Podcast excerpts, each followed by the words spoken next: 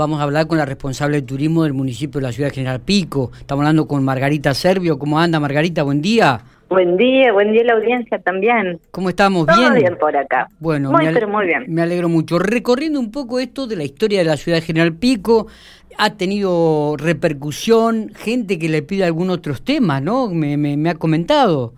Espectacular, nos escriben para pedir temas. Así que bueno, hoy vamos a hacer caso a los pedidos de tu audiencia y vamos a hablar del chalet de los ingleses. El chalet de los ingleses, el famoso chalet de los ingleses ubicado ahí en, en, en la manzana de calle 14, 12, entre 25 y 27. ¿eh? Sí, perfecto. Bien, contanos un poco. Bueno, hoy los más jóvenes los conocen como Bellas Artes, como el Instituto de Bellas Artes. Claro. Pero en realidad, eh, por la mayoría de los piquenses es conocido por los chalés de los ingleses.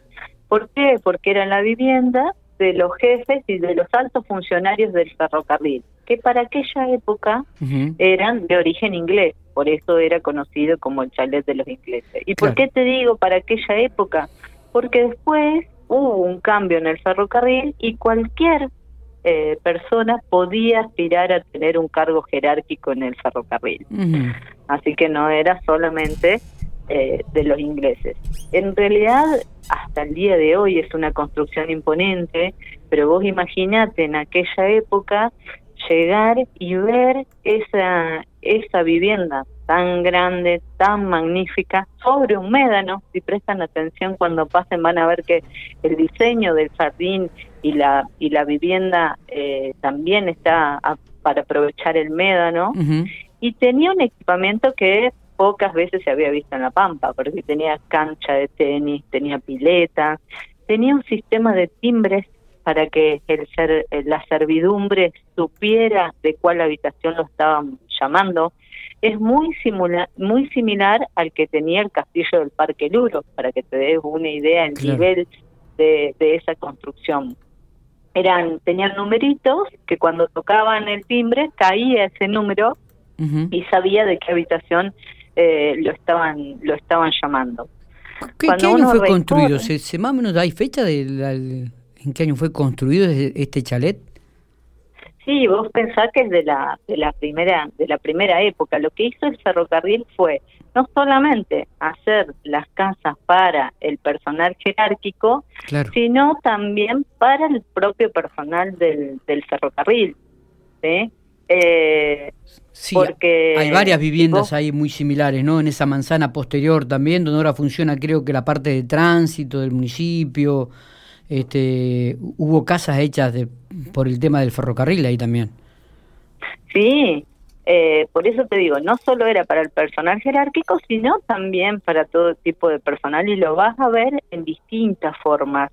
Eh, algunas de mampostería, otras de chapa, como las que podemos ver sobre la calle 19. Mm, Claro. Y después el ferrocarril tuvo algo muy, pero muy interesante, eh, que era esto de, de siempre darle la posibilidad al empleado de que tuviera su vivienda propia.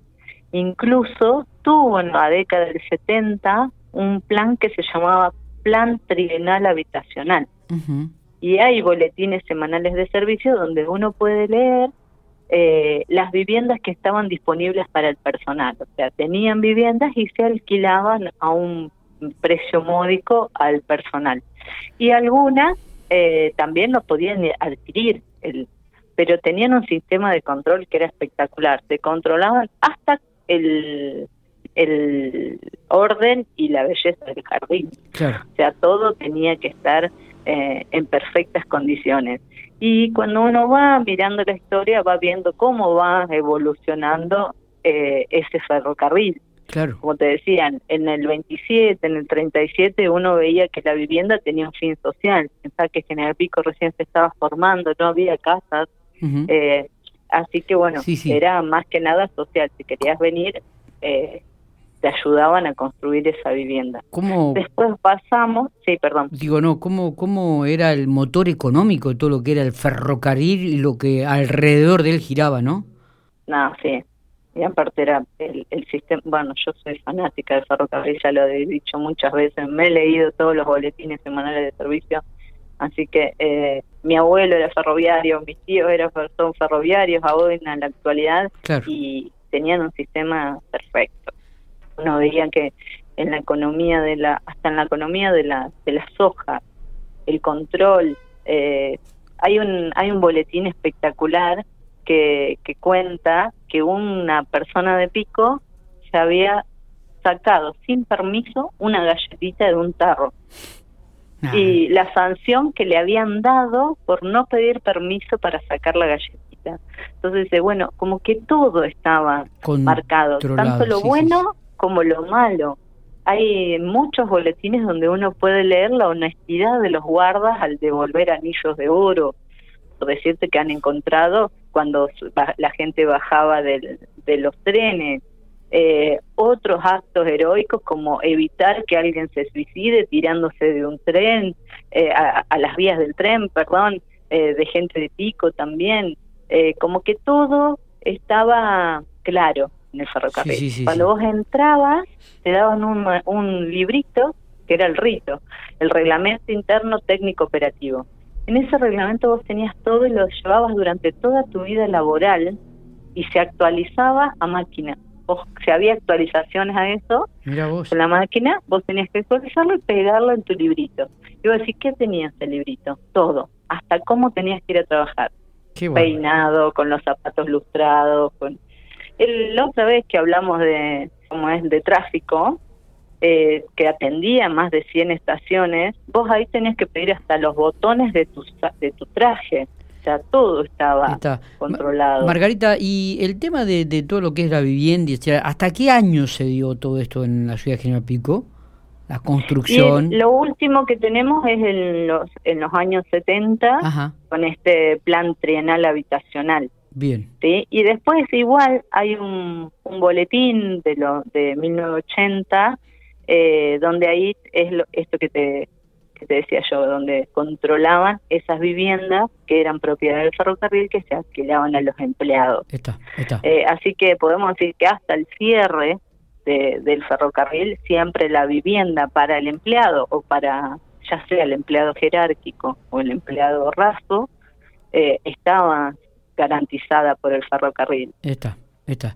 Eh, qué lindo, esto un poco de la historia de General Pico, conocimos un poquitito más, hablamos sobre el chalet de los ingleses, actualmente hoy está el Instituto de Bellas Artes, eh, no ha perdido la forma, excepto la parte de atrás, todo lo que es el frente a la calle 14 sigue siendo exactamente lo mismo, palmeras, un jardín realmente hermosísimo y que muchas veces se ha utilizado para fotos tanto de cumpleaños de 15 como de casamiento. Esa escalera alta. Esa escalera alta realmente típica de los ingleses, ¿no? Realmente una construcción maravillosa que este, eh, le da un cierto este, color a todo el barrio este de, la ciudad de General Pico. Sí, y aparte si prestas atención, yo siempre eh, hacíamos incluso en ejercicio cuando viajábamos con mi hijo, es decir, no queríamos cuando viajábamos por los pueblos de La Pampa, decíamos, bueno, no a ver qué, qué impronta o qué inmigrantes tienen, sino vamos a ver las construcciones para poder sacarlo. Y si vos te fijás, en el centro las construcciones están sobre la línea de la vereda. No tenés el jardincito como tiene el chalet de los ingleses. Si vos cruzás la porque ahí eran mayormente italianos y españoles. Si vos cruzás la vía, vas a ver que alrededor de ese chalet de los ingleses, las casas comunes las han construido no sobre la línea de la vereda, sino respetando esa impronta, con techos a dos aguas. Fíjate que vos vas al centro y no ves techos a dos aguas, tenés de una sola caída, bien de italianos y españoles. Si vos vas para allá, son bien inglesas las construcciones, vas a verte todas con techitos a dos aguas, jardincitos adelante, como eh, también modificó el barrio. Claro Claro, y le dio su impronta, ¿no? Y le dio su impronta. Le dio esa impronta. O simplemente recorren el barrio, uno de los, eh, enfrente al jardín, eh, perdón, enfrente a los jardines de, Bellas Artes hay un cartel de, del circuito histórico autoguiado, pueden leer toda esta historia ahí, y recorran el barrio y van a ver esto que Margarita, eh, un tema que ya te pedí, que te ha hecho la sota últimamente. Eh, sí, sí, porque era el de los barrios de la ciudad General Pico. ¿Te acuerdas que creo que después de la primera charla que habíamos tenido, te dije, qué bueno esto de los barrios, Margarita, de, de, de cada barrio General Pico con su impronta, con su gente, con... Esto tenemos que retomarlo de vuelta y para la próxima Vamos a hablar sobre eso. ¿Qué te parece? Ni te no te voy a mentir, ni me acordaba. Si me lo pediste, ni me acordé. ¿Cómo te olvidás? ¿Cómo te olvidás? No nos tenés en cuenta. Mira, justo ayer estábamos buscando y hay, hay uno que va marcando cuántas casas se iban haciendo de los primeros barrios de General Pico. Sí, sí, pero ¿te acuerdas que habíamos hablado del barrio de los turcos, el barrio de los italianos, el barrio de las ranas, el barrio... Todo, eso me encantaría retomarlo y, y, charlar un rato. ¿Te parece? Vos también tenés pedidos, mira qué bueno. Vamos a los barrios. Me, me encanta, me encanta. Gracias Margarita, abrazo grande por tu tiempo. Chao, hasta luego.